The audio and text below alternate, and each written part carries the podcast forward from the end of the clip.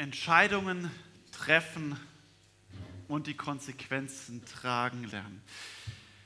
Entscheidungen treffen, das fällt vielen Menschen schwer unserer Zeit. Ähm, manche von euch kenne ich ein bisschen besser und ich weiß, dass es so einige auch unter uns in der Gemeinde gibt, die nur sehr mühsam Entscheidungen treffen können. Was soll ich tun? Wie soll es weitergehen? Aber es ist ja auch kompliziert. Alles in unserer Welt wird vollkommen unübersichtlich. Meine Großeltern hatten gar kein Fernsehen. Meine Eltern hatten zunächst zwei Programme und dann drei Fernsehprogramme. Ich habe nachgeguckt, heute gibt es 452 Programme im deutschen Fernsehen. Bei meinem Vater war klar, wie viel Ausbildung er machen kann, nämlich die, die im Ort sind. Das war überschaubar, ähm, was möglich war. Es gibt heute in Deutschland 200, über 270 staatlich anerkannte Berufe. Das geht äh, über 470 staatlich anerkannte Berufe, das geht noch. Wer aber von euch studieren will, muss sich entscheiden zwischen 19.500 verschiedenen Studiengängen, die es aktuell zum kommenden Wintersemester gibt. Herzlichen Glückwunsch, wer sich da entscheiden muss. Es gibt unglaublich viele Möglichkeiten. Und gerade das bewirkt es, dass wir uns Menschen auch nicht an was binden wollen. Weil wenn ich mich für was entscheide, heißt es ja auch, dass ich mich gegen was anderes entscheiden muss.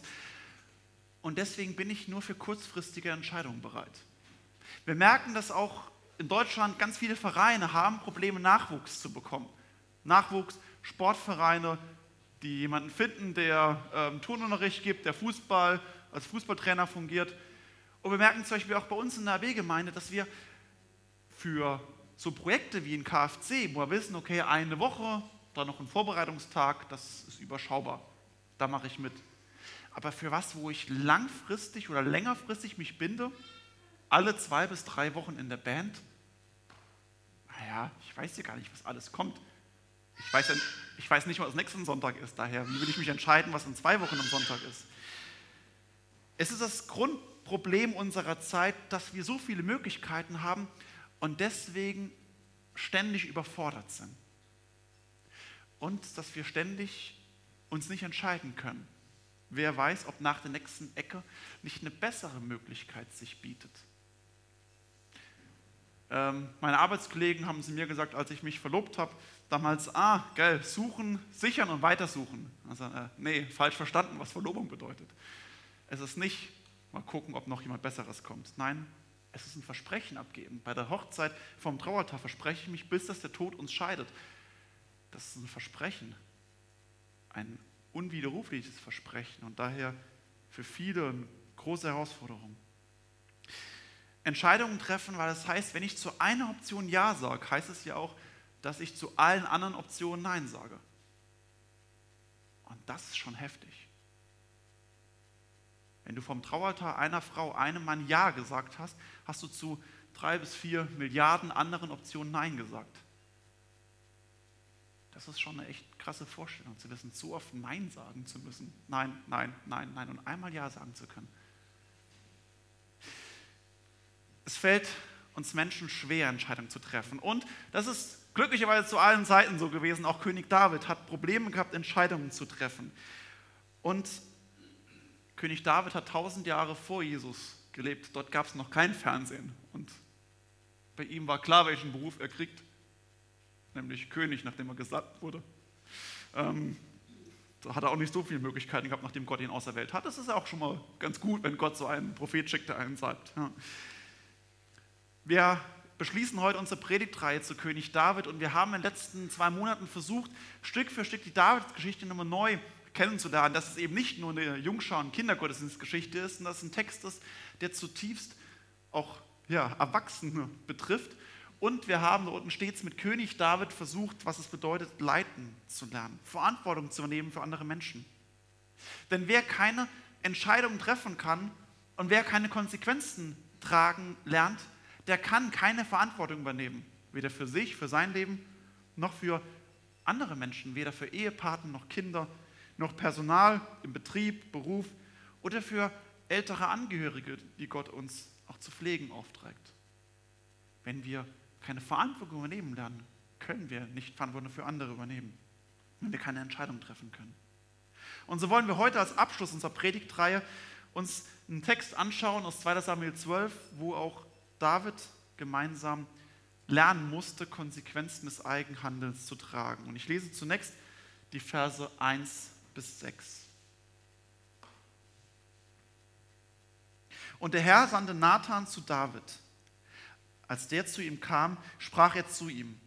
Es waren zwei Männer in einer Stadt, der eine reich, der andere arm. Der Reiche hatte sehr viele Schafe und Rinder, aber der Arme hatte nichts als ein einziges kleines Schäflein, das er gekauft hatte. Und er nährte es, dass es groß wurde, bei ihm zugleich mit seinen Kindern. Es aß von seinem Bissen und trank aus seinem Becher und schlief in seinem Schoß und erhielt's wie eine Tochter. Als aber zu dem reichen Mann ein Gast kam, brachte er es nicht über sich, von seinen scharfen Rindern zu nehmen, um dem Gast etwas zuzurichten, der zu ihm gekommen war, sondern er nahm das Schaf des armen Mannes und richtete es dem Mann zu, der zu ihm gekommen war. Da geriet David in großen Zorn über den Mann und sprach zu Nathan, so wahr der Herr lebt, der Mann ist ein Kind des Todes, der das getan hat. Dazu soll das Schaf vierfach bezahlen, weil er das getan und sein eigenes geschont hat.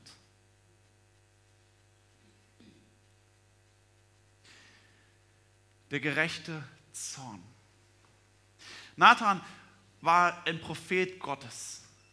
Und Propheten waren nicht sowas wie die rechte Hand des Königs, so als oberster Berater, sondern Propheten waren und sind den Königen gegenübergestellt. Sie sind von Gott eingesetzt und sie waren, wie davor das Buch auch heißt vor den Sammelbüchern, sie waren die obersten Richter und zugleich eine geistliche Kontrollinstanz seit dem Königtum. Gott hat ihn quasi dem König gegenübergesetzt als als ja, von Gott eingesetzte Kontrolle für den König. Also kann man irgendwie sagen, ein Richter, äh, ein, ein Prophet war zur Zeit der Könige sowas wie in Personalunion Papst und das Bundesverfassungsgericht. Geistliche, eingesetzte Oberste und zugleich Kontrolle für den König. Und hier lesen wir auch direkt in Vers 1, dass Nathan direkt von vom Herrn, direkt von Jahwe, Gott dem Vater, zu David geschickt wurde. Es handelt sich also bei ihm um eine bewusste Sendung von Gott. Nathan kommt im göttlichen Auftrag und Vollmacht. Und was Nathan David vorlegt, ist gar nicht ungewöhnlich, ist ein Rechtsfall. Weil Nathan zwar Recht sprechen kann, aber nicht als, als Richter nicht durchsetzen kann, wendet er sich dann an den König und sagt, hier ist großes Unrecht getan worden, fällt ein Urteil und setzt das Recht durch. Stell das Recht nach den Geboten, Ordnung Gottes wieder her. Und die Beschreibung ist auch so eindeutig von diesem immensen Unterschied, der deutlich wird zwischen dem Reichen und dem Armen und dem Machtmissbrauch, der hier gemacht wurde. Es ist gar nicht ja, ganz offensichtlich, was hier an Fehlern gelaufen ist. Ich will euch lediglich, lediglich in Vers 4 auf etwas hinweisen, eine Besonderheit, die mir hier auffällt und die erstmal nicht ganz so offensichtlich ist. Denn der Reiche nimmt das Schäfchen nicht einfach für sich. Der Reiche sagt nicht, ach, heute Abend will ich mal was Leckeres essen und ich nehme es für mich, sondern er richtet es für einen Gast, für einen Fremden. Hier greift aus dem Alten Testament das Gastrecht, was im Alten Testament ganz ausführlich beschrieben wird und was wir bis heute noch im Orient auch, wo es große Nachwirkungen hat. Das Gastrecht, wenn ein Fremder kommt, nimmt man ihn auf, beherbergt man ihn, gibt ihm Unterkunft, wenn er übernachten möchte. Man verpflegt ihn und zwar nicht einfach nur so ein bisschen Wasser und Brot, sondern man gibt ihm wirklich ein richtig tolles Essen, gute, das Beste, was, man, was der Weinkeller zu bieten hat. Köstliches Essen bereitet man ihm zu. Es ist also eine Wertschätzung für Gäste, für Menschen, die auf der Reise sind. Komm her in mein Haus, du kannst hier ausruhen. Und das war das Recht des Gastes, des Wanderers, aber zugleich war es auch eine Außenwirkung, wo man nach außen zeigen konnte, okay, hey, ich befolge das Alte Testament, indem ich Gäste beherberge, indem ich sie aufnehme und ihnen Gutes tue. So kommt man natürlich auch nach außen zeigen, das hat der Reiche hier getan. seht hier, ich handle nach unseren Gesetzen und Ordnungen, ich bin ein guter Mensch, ich nehme andere auf. Was er macht, ist grundsätzlich die Motivation, den aufzunehmen, für ihn ein leckeres Essen herzurichten, ist grundsätzlich nicht schlecht. Und es ist was, was in der Öffentlichkeit wirkt. Allein hier ist für mich so die Frage, oder wo ich uns oder ja, euch mitgeben möchte, wann habt ihr das letzte Mal so ein Gastrecht geübt? Auch das Neue Testament spricht oft davon, dass wir Gäste aufnehmen sollen, Gäste einladen sollen und wirklich gut bewirten sollen.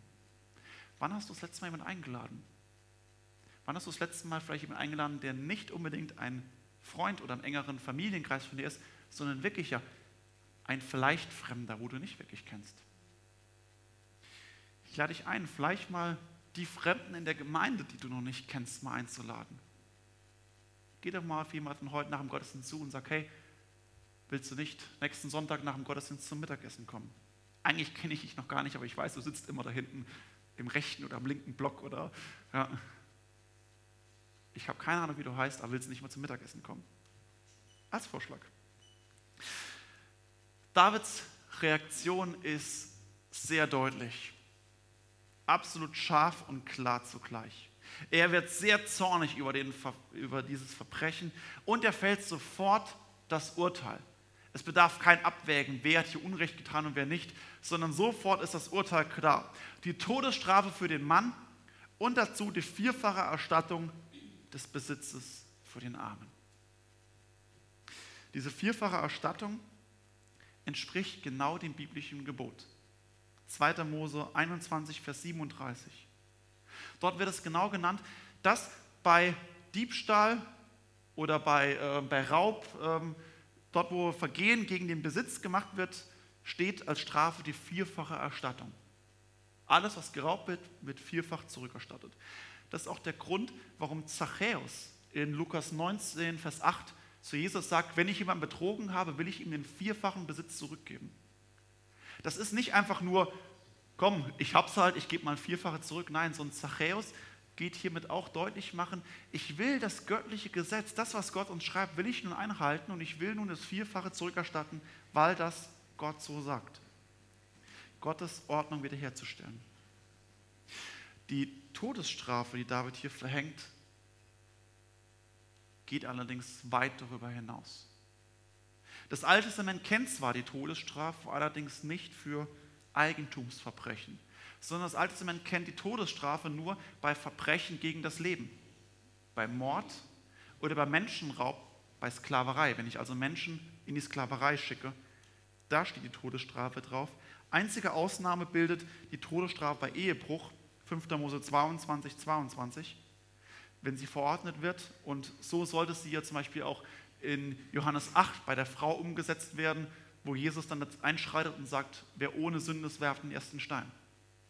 Also eigentlich nur bei Verbrechen gegen das Leben und bei Ehebruch.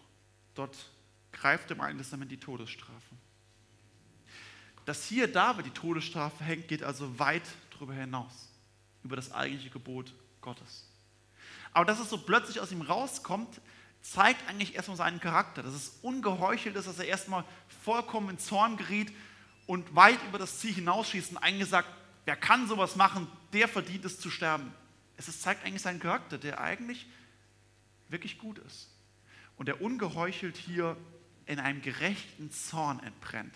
Gerechter Zorn über das Unrecht, was hier getan wird. Doch dann wendet sich das Blatt, in dem Nathan weiterspricht. Und ich lese die Verse aus 2 Samuel 12, die Verse 7 bis 12.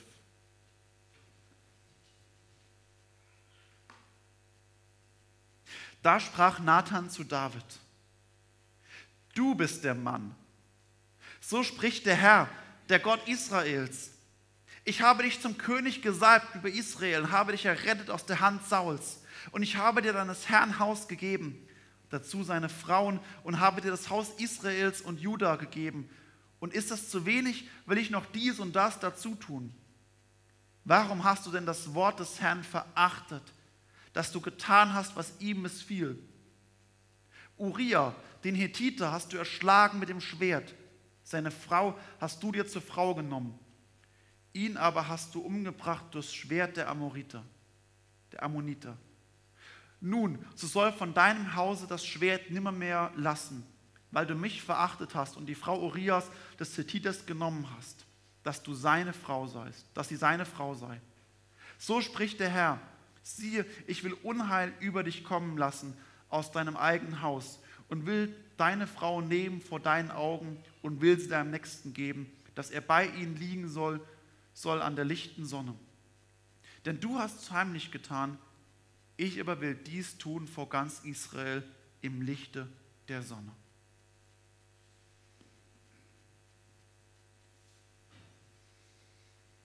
Der gerechte Zorn, den David hat, trifft plötzlich David selbst. Und hier wird auch die schwere Aufgabe von den Propheten deutlich.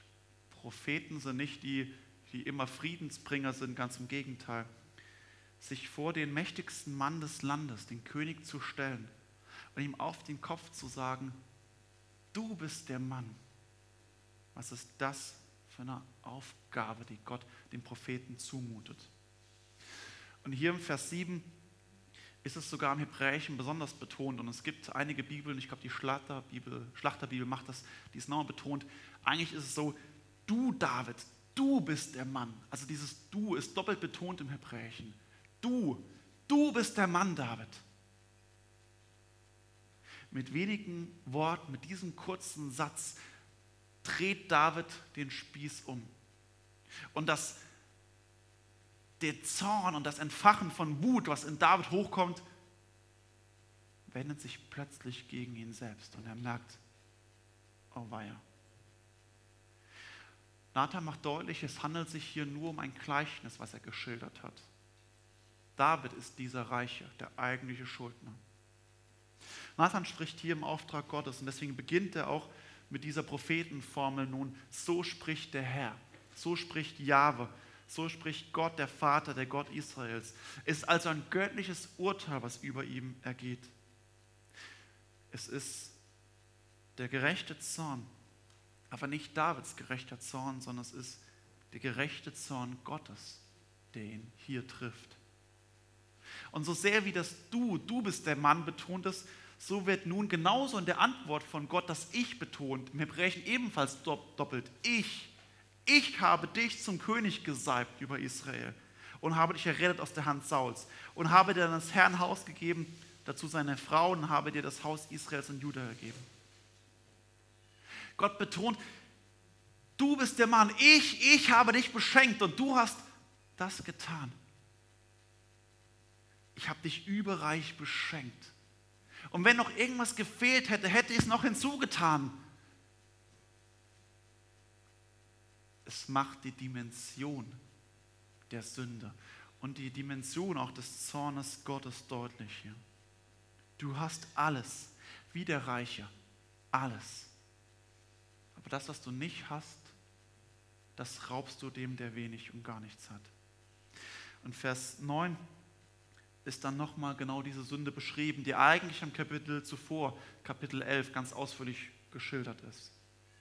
Uriah, den Hethiter, hast du erschlagen mit dem Schwert, seine Frau hast du dir zur Frau genommen, ihn aber hast du umgebracht das Schwert der Ammoniter.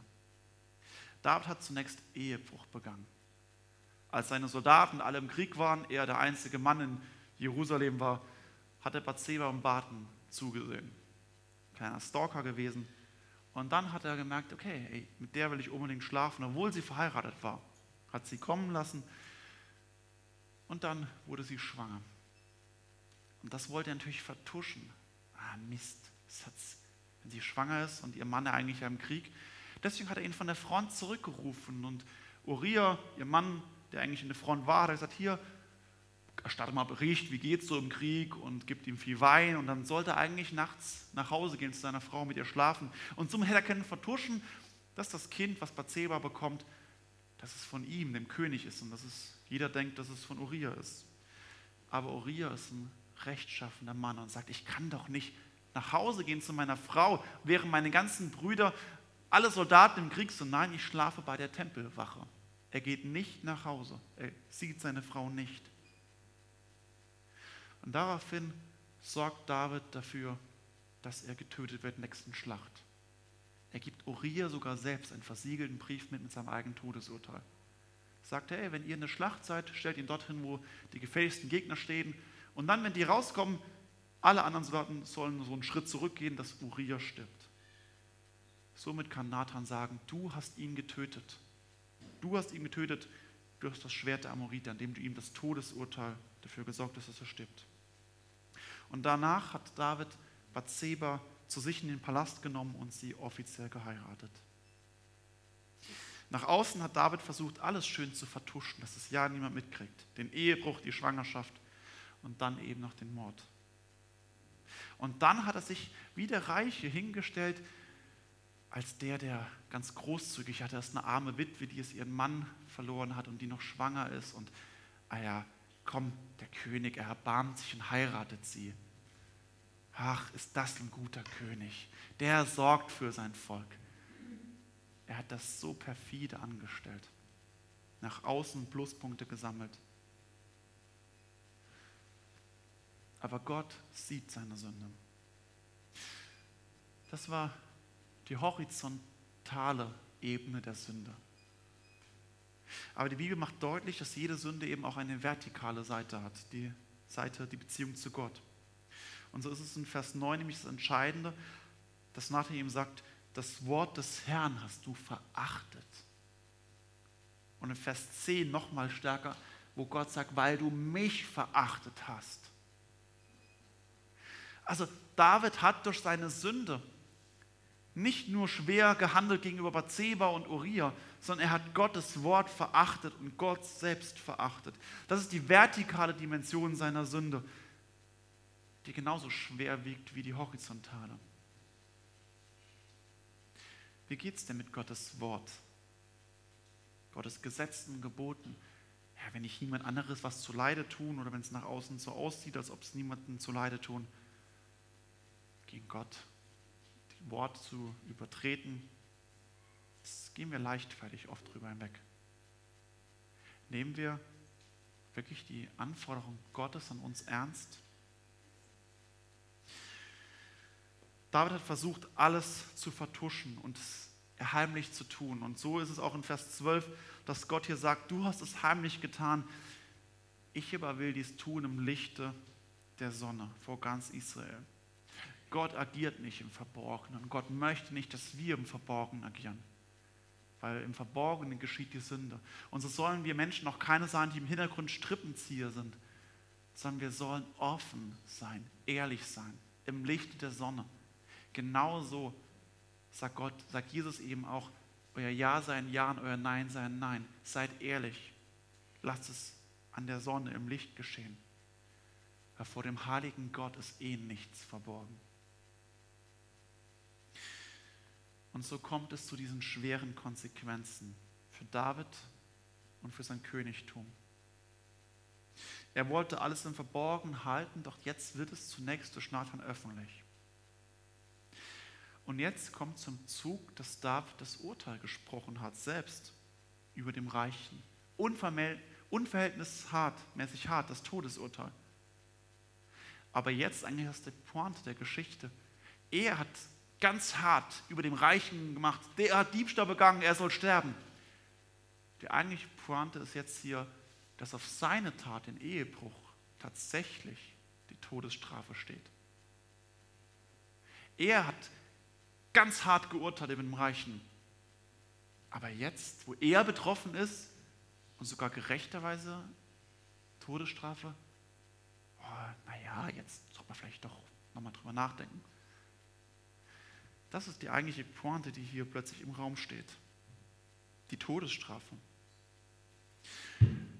Aber zunächst spricht Gott in Vers 10, nun soll von deinem Haus das Schwert nimmer mehr weichen. Heute ist der Israel-Sonntag. Und wer die Geschichte Israels kennt, von König David angefangen und danach bis heute, merkt, dass es wirklich eine Verheißung ist, die schwer auf Israel liegt. Bereits danach gehen in Davids Familie gehen viele Kämpfe, schwere Krisen aufbrechen. Seine Söhne bringen sich gegenseitig um, Absalom will sogar seinen Vater töten. Und nach seinem Sohn Salomo zerbricht das Königreich in das Nordreich Israel, in das Südreich Juda. Und es wird von vielen Kriegen, Konflikten bis heute überschattet. Die Geschichte Davids, die Geschichte Israels ist eine Geschichte, die übersät ist mit Blut und Schwert. Aber was ist mit dem direkten Todesurteil? Eigentlich über David. Ich lese das, die letzten Verse 13 bis 15. Da sprach David zu Nathan, ich habe gesündigt gegen den Herrn. Nathan sprach zu David, so doch der Herr deine Sünde weggenommen, du wirst nicht sterben. Aber weil du die Feinde des Herrn durch diese Sache zum Lästern gebracht hast, wird der Sohn, der dir geboren ist, des Todes sterben. Und Nathan ging heim. Und der Herr schlug das Kind, das Urias Frau David geboren hatte, sodass es todkrank wurde.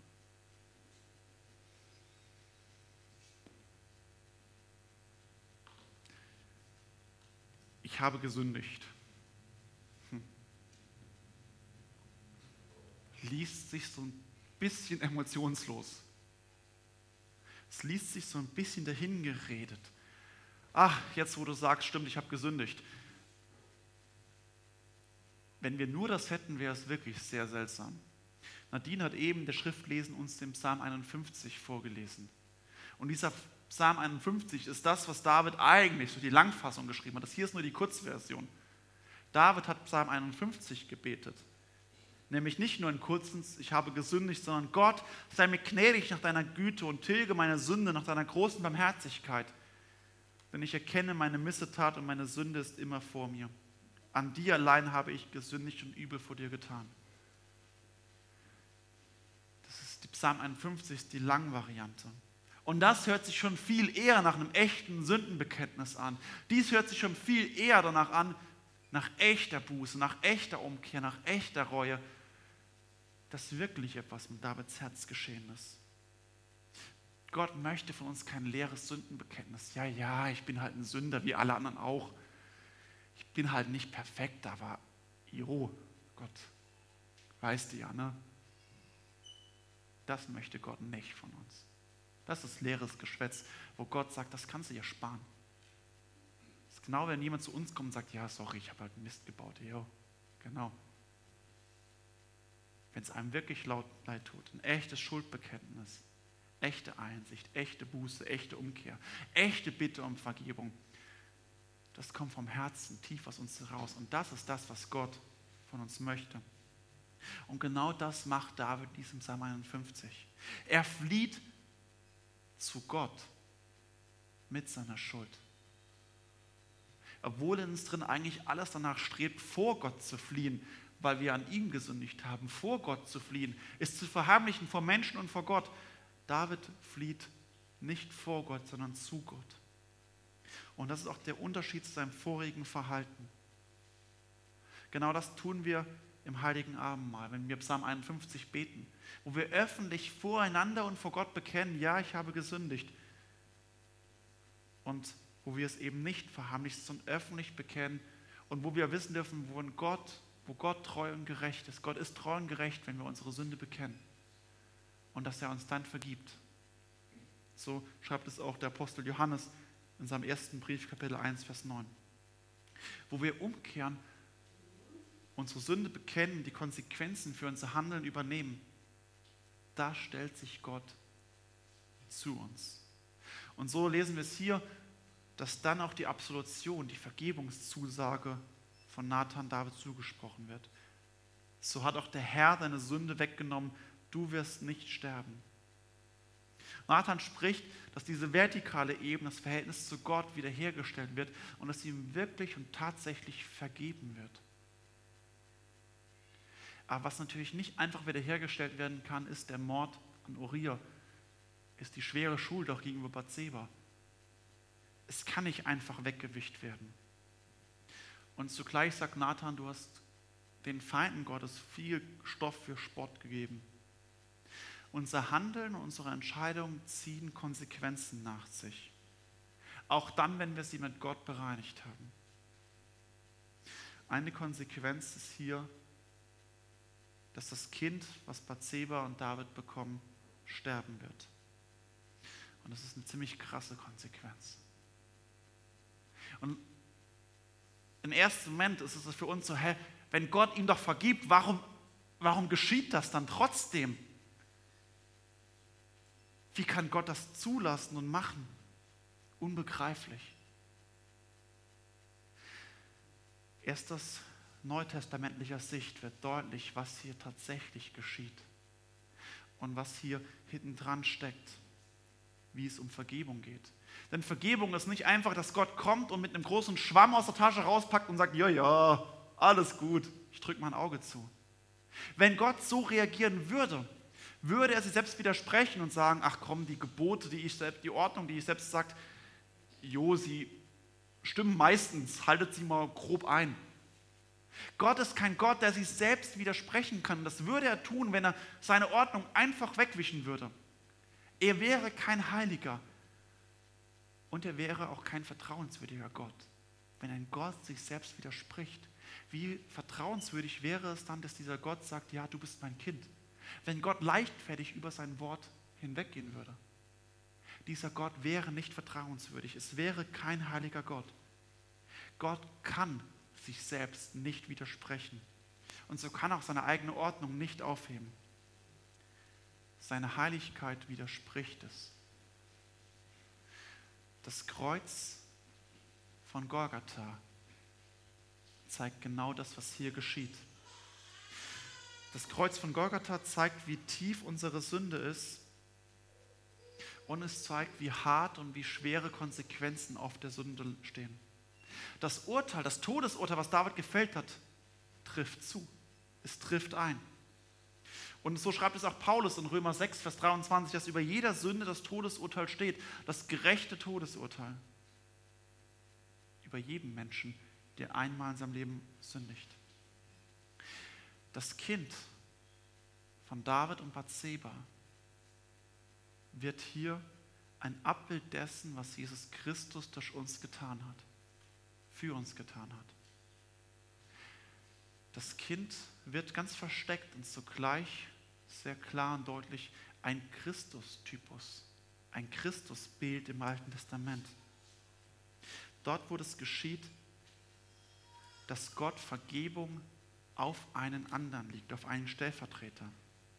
Dass Gott die Schuld und Versagen von uns abnimmt aber nicht einfach ausradiert, sondern auf einen Stellvertreter legt, der in unserer Stadt es trägt.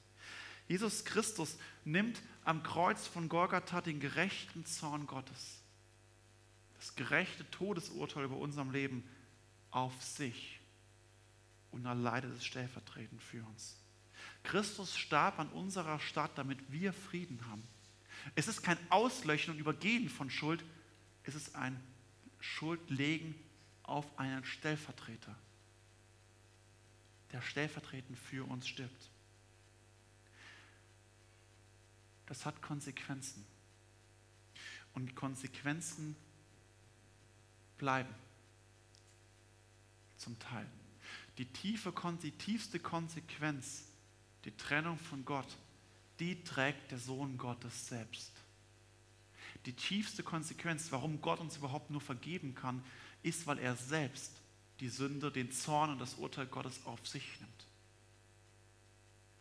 Auch wenn innerweltliche Konsequenzen auch oft bleiben, aber die schwersten, tiefsten nicht. Und das begreift David nun, als der Prophet Nathan zu ihm kommt. Und es zeigt, es braucht bis heute Menschen, die uns in Frage stellen dürfen. Menschen, die uns, vor denen wir Rechenschaft ablegen müssen. Und wo uns helfen, dass unser Handeln nicht im Verborgenen geschieht. Unser Handeln hat Konsequenzen. Unser Tun. Aber es zeigt auch dort, ob wir fähig sind zu einem wahren Glauben, der zu Gott fliegt, so wie David. Zu Gott flieht und ihm um Vergebung zu bitten. David war genau dazu bereit und deswegen wurde er von Gott als ein Mann nach dem Herzen Gottes bezeichnet. David bekannte seine Schuld öffentlich. Er tat Buße, Er floh zu Gott und er bat um Vergebung und Gnade. Und Gott überträgt auch unsere Sünde auf einen Stellvertreter, auf Christus, wenn wir ihn dazu bitten. Und diese Konsequenz ist unglaublich hart. Es war für Jesus nicht leicht, am Kreuz zu sterben. Er, der Sohn Gottes. Er hat das erduldet, auf das wir Frieden haben. Und so lasst uns Konsequenzen tragen lernen. Innerweltlich, aber die schwerste Konsequenzen tragen lernen hin zu diesem Mann vom Kreuz von Golgatha. Uns an David ein Vorbild nehmen, nicht an seinem Ehebruch, nicht an seinem Versagen, sondern an seinem Glauben, an seinem Fliehen zu Gott und seinem Hingehen, sagen, Gott sei mir Sünder gnädig. Zu ihm zu fliehen und die Konsequenzen unseres Handelns aus Gottes Hand anzunehmen. Amen.